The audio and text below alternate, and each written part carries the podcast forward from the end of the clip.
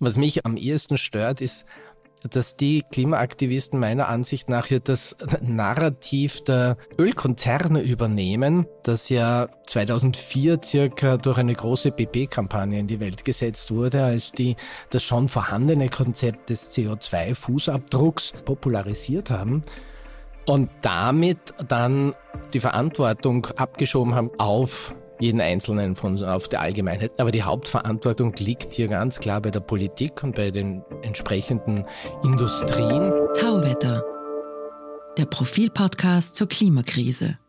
Herzlich willkommen, liebe Hörerinnen und Hörer, zu Tauwetter.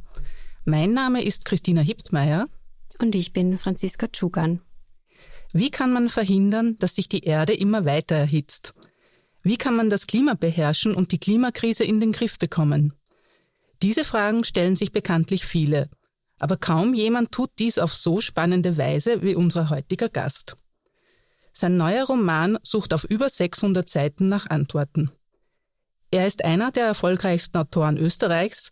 Von seinem ersten Thriller Blackout wurden rund zwei Millionen Exemplare verkauft. Auch das neue Buch hat das Potenzial zum Bestseller. Celsius heißt der Wissenschaftsthriller, der sich um Geoengineering dreht und in dem China und die Länder des globalen Südens die Klimaherrschaft übernehmen wollen. Herzlich willkommen, Marc Ellsberg. Danke, dass ich da sein darf. Hallo, auch ein herzliches Willkommen von mir. Ich steige gleich ein mit der ersten Frage. Äh, die unbekannten Flugobjekte, die in Ihrem neuen Roman auftauchen, erinnern sehr an die Ballons, die kürzlich durch die USA abgeschossen worden sind. Haben Sie hellseherische Fähigkeiten? Ja, das war ein eigenartiger Zufall. Aber wie wir ja nach und nach jetzt herausfinden, handelt es sich vermutlich um simple, äh, womöglich sogar Wetterballons oder Werbeballons oder sonst was. Also ähm, nein, ich habe keine übersinnlichen oder hellseherischen Fähigkeiten. In Ihrem Roman geht es ein bisschen ernster zu. Da schickt China Drohnen in die Stratosphäre, um dort Partikel auszubringen und so das Klima zu beherrschen. Wie sind Sie denn auf die Idee gekommen? Ja, auf die Idee brauchte ich nicht zu kommen. Das sogenannte Solar Radiation Management ist eine äh, von diversen Möglichkeiten, die immer wieder diskutiert werden, wenn es um Geoengineering geht, also um technologische Möglichkeiten, die Erderwärmung zu stoppen. Und ähm, sogar als eine der, der realistischsten, weil erstens man ein Vorbild in der Natur hat bei Vulkanausbrüchen und großen Waldbränden.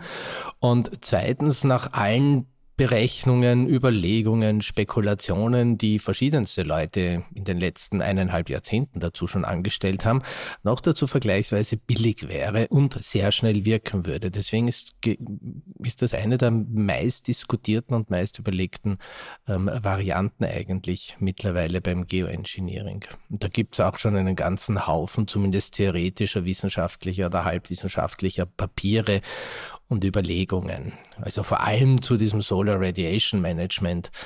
Äh, gerade im Standard habe ich vor ein paar Tagen wieder ähm, gelesen über andere Varianten des möglichen Solar Radiation Management, so ähm, grandiose Ideen wie Mondstaub zwischen Erde und Sonne irgendwie zu blasen oder riesige Spiegel zwischen Sonne und Erde zu platzieren etc. Also da gibt's die verschiedensten ähm, kuriosen Ideen.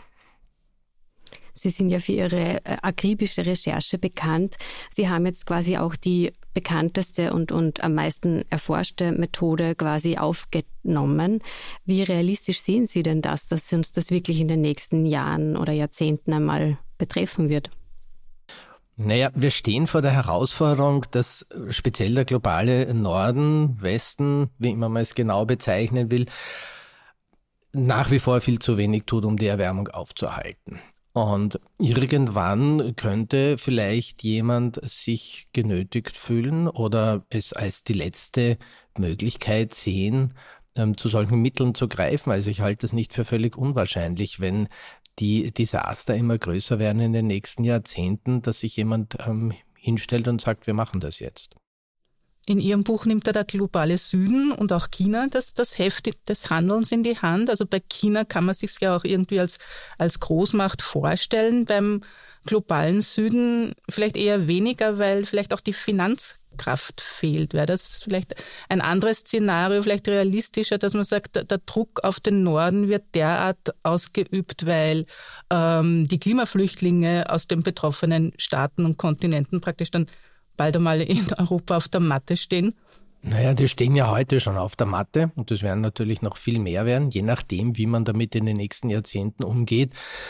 Ich fürchte nur, auch da wird man dann andere Strategien wählen, als man das heute tut, um zu verhindern, dass subjektiv, objektiv, wie auch immer, so viele kommen, dass man nicht mehr damit umgehen kann oder will. Also ähm, ich bin da nicht ganz so sicher, dass man hier nicht ähm, auch äußerst gewalttätige Mittel anwendet, um sich ähm, in irgendeiner Form davor, ähm, vor diesen Konsequenzen, die man da angerichtet hat, zu bewahren. Aber der Druck wird auf vielerlei Weise kommen. Also ob das jetzt Flüchtlinge sind, ob das zum Teil natürlich auch irgendwann steigende äh, Wasserpegel sind, ob das Extremwetterereignisse sind. Der, der Unterschied für den Norden wird sein, dass wir so viel Geld haben und die Auswirkungen bei uns ja nicht zum Teil nicht ganz so drastisch sein werden wie im Süden. Ähm, zumindest in unseren Köpfen, dass man, dass man sich in einem hohen Maß ja wird anpassen können und oder zumindest versuchen wird, sich anzupassen.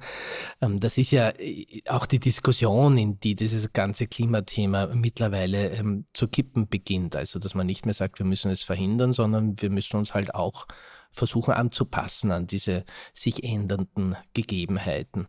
Und das wird man auf allen Ebenen und in, in allen ähm, Perspektiven tun, schätze ich mal. Ähm, wenn Wissenschaftler vor negativen Entwicklungen warnen, werden sie jetzt gern mal des Alarmismus geziehen. Das war jetzt in der Corona-Krise so, man sieht es jetzt auch schon in der Klimakrise. Man hat irgendwie den Eindruck, die Menschen wollen keine schlechten Nachrichten mehr hören. Sie sind schon übersättigt davon. Wir haben einige Krisen hinter uns.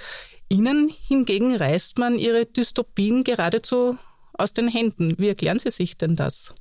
Ja gut, aus dem einfachen Grund, weil sie Fiktion sind. Wenn eine, wenn eine Dystopie mich aus der äh, Schlagzeile der Zeitung anspringt, ähm, weil ich weiß, okay, das ist jetzt leider wirklich genauso passiert, ob es jetzt ein Erdbeben mit ähm, irrsinnig vielen Toten ist, wie eben geschehen, ob es ein Krieg in der Ukraine ist, ähm, den ich quasi live mitverfolgen kann, dann ist das ja was anderes, als wenn das eine Fiktion ist, ein Buch, die ich auf meiner warmen, gemütlichen Couch lesen kann. Da ist immer so eine, eine Mischung aus Eskapismus, so vielleicht bei dem einen oder der anderen auch irgendwas so wie Angstlust etc. dabei, aber ich weiß immer, es passiert ja nicht wirklich.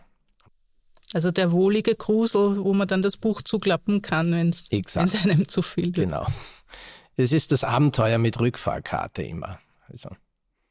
Ähm, momentan wird ja auch viel über die Klimakleber diskutiert und darüber, ob die Aktivistinnen damit die Menschen nicht zu viel verärgern. Wie, wie sehen Sie denn das? Ja, ich habe ich hab da eine ähnliche Perspektive drauf, muss ich gestehen. Ähm, was mich als vielleicht auch ehemaligen Werber am ehesten stört, ist, dass die Klimaaktivisten meiner Ansicht nach hier das Narrativ der Ölkonzerne und der, der fossilen Konzerne übernehmen, das ja, wie man mittlerweile ganz gut ähm, erzählt hat, äh, 2004 circa durch eine große BP-Kampagne in die Welt gesetzt wurde, als die das schon vorhandene Konzept des CO2-Fußabdrucks popularisiert haben und damit dann die Verantwortung abgeschoben haben quasi von sich auf jeden Einzelnen von auf der Allgemeinheit. Und bis zu einem gewissen Grad ist es natürlich auch richtig, dass jeder von uns ein bisschen was beitragen kann. Aber die Hauptverantwortung liegt hier ganz klar bei der Politik und bei, bei den entsprechenden Industrien. Und was die Aktivisten jetzt aber machen, ist, sie erzählen dieses Narrativ weiter. Also sie sind, werden, machen sich selber zur Handlangern der Öl- und Gasindustrie, indem sie auch dem Einzelnen die Verantwortung, die Hauptverantwortung umhängen, statt sie dorthin ähm, zu verweisen, wo sie eigentlich ist. Ähm, Extinction Rebellion in, in Großbritannien hat das inzwischen sogar schon begriffen. Die haben das ja auch anfangs so gemacht mit ähm, öffentlichen Aktionen, die die breite Masse beeinträchtigt haben und die haben inzwischen auch gesagt, ja, das ist die falsche Strategie, man muss, man muss das anders machen. Da würden die Aktivisten der letzten Generation wahrscheinlich jetzt auch widersprechen und sagen, ja, wir fordern ja die Regierungen auf, ähm, die selbstgesteckten und die, die rechtlich verbindlichen Ziele einzuhalten. Also wir fordern sie in einem demokratischen Prozess auf, das zu tun. Und das ist unser Druckmittel. Das können sie ja gerne tun, nur das Druckmittel halte ich für das Falsche. Also da, da müssen sie auf die Leute Druck ausüben, von denen sie was wollen und nicht auf einen völlig anderen, der oder die nichts machen kann. Wenn da, wenn da jetzt jemand im Stau steht, heute Vormittag oder heute Morgen, wie soll denn der Druck ausüben auf seinen Umweltminister, auf ähm, seine Kanzlerin, auf, auf wen immer. Das kann er frühestens bei der nächsten Wahl machen.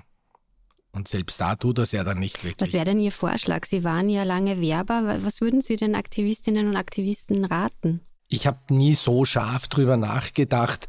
Ähm, wahrscheinlich sollte man sich so gute Werbe- und PR-Agenturen suchen, wie das seinerzeit BB getan hat die diese Kampagne für sie erfunden haben und ähm, die sollen denen Vorschläge machen.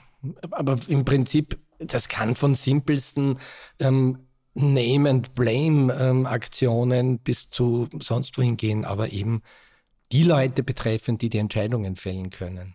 In Ihrem Buch jagen Klimaaktivistinnen Pipelines in die Luft. Rechnen Sie damit, dass sich der Klimaaktivismus radikalisiert und muss er das vielleicht auch bis zu einem gewissen Grad, um endlich Gehör zu finden? Ich hoffe nicht, dass es so weit kommt. Ich würde aber nicht ausschließen, dass wir das irgendwann erleben werden. Ich meine, die Bücher und Pamphlete dazu sind ja schon da. How to blow up a pipeline etc. Aber zu wünschen wäre es natürlich, dass das auf äh, friedliche Art und Weise vonstatten geht. Was könnten denn Politikerinnen und Politiker tun, um nicht so große Angst zu haben vor unbequemen Maßnahmen wie Tempo 100? Also da gibt es ja offenbar eine große Sperre in der Politik ähm, ist wahrscheinlich in vielerlei Hinsicht auch wieder mal ein, eine, eine Kommunikationsherausforderung erst einmal. Wie verkaufe ich sowas als nicht als eine Einschränkung, sondern als, keine Ahnung, Investition in die Zukunft oder sonst was? Also, ähm, ähm, das, das, das müssen die Leute überlegen, ähm, die, die man damit beauftragt, ähm, die richtige Kommunikation für sowas zu entwickeln. Da sind leider Politiker nicht immer so wahnsinnig gut darin. Ähm, interessanterweise in anderen ähm, Kommunikationsdingen ja schon. Ich glaube, in Wahrheit ist das, das eigentliche Problem ist in Wahrheit immer noch, dass man es nicht ernst genug nimmt, die ganze Geschichte. Irgendwie im Hinterkopf von uns Mitteleuropäern sitzt, glaube ich, immer noch so ein bisschen herum, ähm, wo ist eigentlich das Problem? Im Sommer fahren eh alle nach Italien und Griechenland oder noch wärmere Länder. Ähm, was ist denn so schlimm, wenn es bei uns jetzt dann endlich auch einmal wie in Italien wird? Ist doch eh lässig. Also ich glaube wirklich, dass das immer noch so ein bisschen, dass das immer noch so ein bisschen im, im Hinterkopf der Leute herumschwimmt und deswegen ähm, man noch immer nicht ernsthaft ähm, die Sache angeht. Glauben Sie, dass da vielleicht äh, von Seiten der Wirtschaft manche schon ein bisschen weiterdenken oder vorausdenken? In Ihrem Buch ist ja auch eine der Hauptfiguren ein, ein sehr, sehr reicher Unternehmer, von dem dann praktisch auch der Impuls des Handelns gesetzt wird. Ich hoffe, ich verrate jetzt nicht zu viel, das Buch erscheint jetzt. Nein, das geht schon. Das ist schon, das ist schon in Ordnung. Das ist ähm, noch kein Überspoiler. Ähm, man, man beginnt jetzt zu beobachten, in dem, speziell in den letzten ein, zwei, drei, vier Jahren würde ich sagen, dass es da hier beginnende Veränderungen gibt. Es wird ja inzwischen auch bis zu einem gewissen Grad erkannt und beschrieben, dass ähm, letztendlich der Ausstieg aus den Fossilen so beginnt und dass das manche meinen sogar schon eine Dynamik angenommen hat, die zwar sehr langfristig, aber unumkehrbar ist. So weit würde ich momentan noch nicht gehen, aber ähm, die Ansätze sind wohl da. Das Problem ist nur, dass es viel zu langsam gehen wird. Also das müsste viel, viel schneller gehen noch, als es, als es momentan geplant ist. Aber grundsätzlich gibt es erste Bereitschaften und Erkenntnisse, dass das ähm, auch wirtschaftlich durchaus sinnvoll sein kann. Und wenn das natürlich einen, einen dynamischen ökonomischen Kipppunkt irgendwann erreicht, dann kann es vielleicht sogar schneller gehen. Und das wäre natürlich wünschenswert, wenn man den politisch noch sehr viel stärker nach vorne verschiebt, als das momentan absehbar ist. Ne? Sehen Sie sich eigentlich selbst als Klimaaktivist? Immerhin führt Ihr Buch sehr deutlich vor Augen, äh, was passieren kann, wenn die Menschheit nicht handelt. Nein, überhaupt nicht. Ich bin ähm, Autor von Thrillern, von Spannungsromanen. Und ich finde es einfach spannend, mich mit diesen Themen auseinanderzusetzen. Die, die Grundprämisse, Sie haben es eh schon erwähnt bei bei Stelzius ist letztendlich ähm, dieses, dass irgendjemand irgendwann vielleicht sagt, uns reicht's, der Norden tut nicht genug, jetzt nehmen wir das Zepter selbst in die Hand und drehen den Spieß um. Und das fand ich ein spannendes Gedankenspiel, was, was dann passieren würde, wie der Norden dann reagieren würde, wenn er plötzlich mit der eigenen Medizin gefüttert wird. Jetzt haben wir eh schon kurz darüber gesprochen. Ähm, in Ihrem Buch schafft es die Menschheit nicht, den CO2-Ausstoß ausreichend zu verringern. Wir in der Realität schaut es jetzt auch nicht so aus. Äh, wie zuversichtlich sind Sie denn noch, dass wir da, dass wir da irgendwie noch die Kurve kriegen? Also ich bin insofern zuversichtlich, dass, dass man in, in großen Teilen der Welt es letztendlich, wenn auch unter mal kleineren, mal sicher größeren Schmerzen schaffen wird, irgendwie zu organisieren, sich irgendwie anzupassen, ähm, das vielleicht nicht so schnell wie es sein müsste, um unter 1,5 oder 2 zu bleiben, dass uns aber die ganz, ganz großen Katastrophenszenarien erspart bleiben. Und ähm, das soll jetzt nicht zynisch klingen, weil das wird natürlich für Abermillionen Menschen und noch mehr ähm, schlimmste Verwerfungen bedeuten, riesige Wanderungsbewegungen, Verlust von Heimat, Bürgerkriege etc. pp. Aber weder wird die Menschheit aussterben, noch wird die Welt unbewohnbar werden. Und diese, diese Anpassungsprozesse, die werden halt für sehr viele, im schlimmsten Fall auch für uns hier im, im wohlhabenden Norden, sehr unangenehm werden aber sie werden handelbar sein. Und je nachdem, ähm, wie stark wir in den nächsten, in den kommenden wenigen verbleibenden Jahrzehnten, bevor das alles wirklich schlimm wird, ähm, handeln, umso, umso weniger werden diese Verwerfungen werden. Das ist aber eh alles bekannt eigentlich. Ne? Ähm, in ihren Roman äh, will eine Person selbst dafür sorgen, halbwegs äh, gut auszusteigen und, und kauft sich unter anderem ein, ein Haus in Skandinavien. Ähm, sind das Überlegungen, die Sie für sich persönlich auch anstellen würden? Nein. Falls es in Mitteleuropa zu heiß wird? Nein, gar nicht. Ich habe nicht einmal in Österreich ein Haus. Warum soll ich mir eins in Skandinavien kaufen? Also Sie vertrauen darauf, dass Wien äh, eine gemütliche Stadt bleibt. Naja, gerade für Wien sind ja die Prognosen nicht so optimal, wie waren die, die letzten Dinge, die ich gelesen habe, die sind so, äh, sind ja eher so ähm, Skopje-artig. Also im Sommer wird schon richtig, richtig heiß werden in Wien. Und wenn man dann ähm, jüngste Gerichtsurteile des obersten Gerichtshofs in Österreich liest, dass man sich trotzdem nicht so ohne weiteres eine Klimaanlage in die Wohnung einbauen kann, fragt mich sich schon ein bisschen, wo diese Richter daheim sind.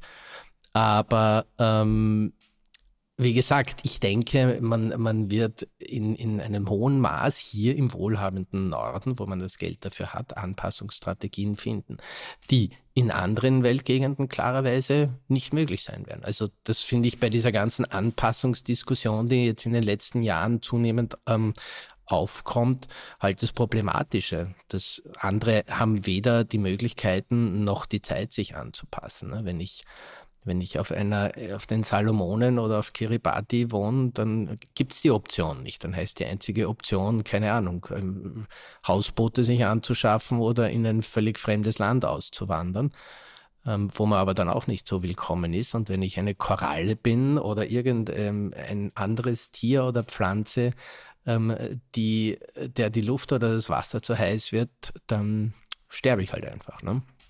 Mit allen Rattenschwanzfolgen, die dann am Ende auch für die Menschen dranhängen. Ne? Jetzt haben Sie vorhin schon erwähnt, also Sie, Sie halten nichts davon, Klimaschutz auf die individuelle Ebene zu schieben. Aber dennoch meine Frage, ähm, Haben Sie in Ihrem persönlichen Alltag sich irgendwie verändert in Ihren Verhaltensweisen oder angepasst, weil Sie sich denken, das geht sich in Zeiten der Klimakrise eigentlich nicht mehr aus, so zu handeln oder so zu agieren? Ich muss gestehen, ähm, eben nicht wesentlich. Ich esse zwar so gut wie kein Fleisch, aber ich weiß genauso gut, dass das in Wahrheit völlig egal ist. Ähm, speziell als Bewohner des wohlhabenden Nordens, selbst wenn ich das lasse und selbst wenn ich, weil ich es mir leisten kann, mitten in Wien zu wohnen, praktisch ähm, nicht mit dem Auto fahren muss, bin ich per se als Bewohner des globalen Nordens schon einer der Hauptemittenten von CO2, ganz wurscht, ob ich jetzt auf Fleisch und Auto verzichte oder nicht. Aber wie gesagt, ich finde das ähm, dem Einzelnen oder der Einzelnen umzuhängen ohnehin ähm, nicht fair. Ähm, es geht hier um ein Problem der Allgemeinheit und Probleme der Allgemeinheit, das ist per se die Aufgabe der Politik, die zu lösen und nicht die ähm, der Einzelnen. Also muss das die Politik lösen. Jetzt kann ich als Einzelner natürlich kommunizieren zu dem Thema, ich kann protestieren, ich kann ähm, meinetwegen auch auf Fleisch verzichten, aber am Ende des Tages muss die Politik hier ähm, die Maßnahmen setzen und die reichen halt nach wie vor bei weitem nicht aus.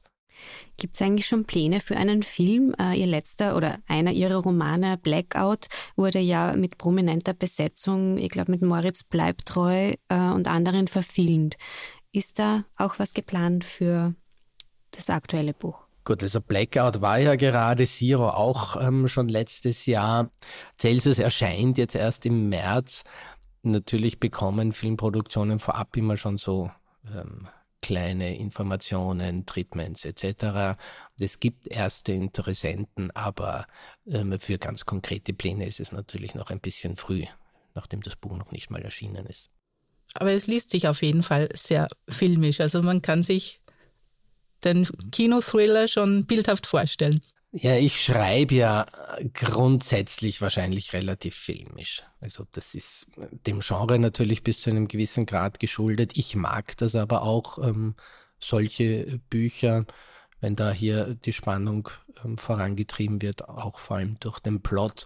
Und ich komme ja letztendlich aus der aus dieser optischen Ecke. Also das Schreiben ist mir ja eher passiert. Ich ich male Bilder mit Worten. Und deswegen kommt das filmische Schreiben daher auch. Vermute ich mal. Gibt es einen Wunschschauspieler, Wunschschauspielerin für eine Ihrer Figuren, Ihrer Hauptfiguren? Nein, sowas müssen Regisseurinnen, Produzentinnen etc. entscheiden. Und nachdem Sie ja sehr am Puls der Zeit immer sind mit Ihren Themen, haben Sie schon eine Idee für das nächste Buch, was, um was es sich drehen könnte? Ich bin schon fest am Recherchieren und Plotten, verrate aber nicht, worum es gehen wird. Das haben wir jetzt befürchtet. Gut, dann danken wir herzlich fürs Kommen. Das war der Bestsellerautor Marc Ellsberg. Ähm, sein neues Buch erscheint am 15. März. Wir würden uns freuen, wenn Sie uns auf Twitter unter Profil Tauwetter folgen würden. Schicken Sie uns Anregungen, Kritik oder Feedback, entweder via Twitter oder per E-Mail an podcasts.profil.at. Empfehlen Sie uns weiter, abonnieren und bewerten Sie uns auf den gängigen Plattformen wie Apple iTunes oder Spotify. Und besonders freut es uns, wenn Sie unseren eigenen Tauwetter-Feed abonnieren. Den finden Sie, wenn Sie auf den genannten Plattformen nach Tauwetter suchen und ganz einfach auf Abonnieren klicken. Das war's für heute. Danke fürs Zuhören und bis zum Freitag in zwei Wochen bei Tauwetter.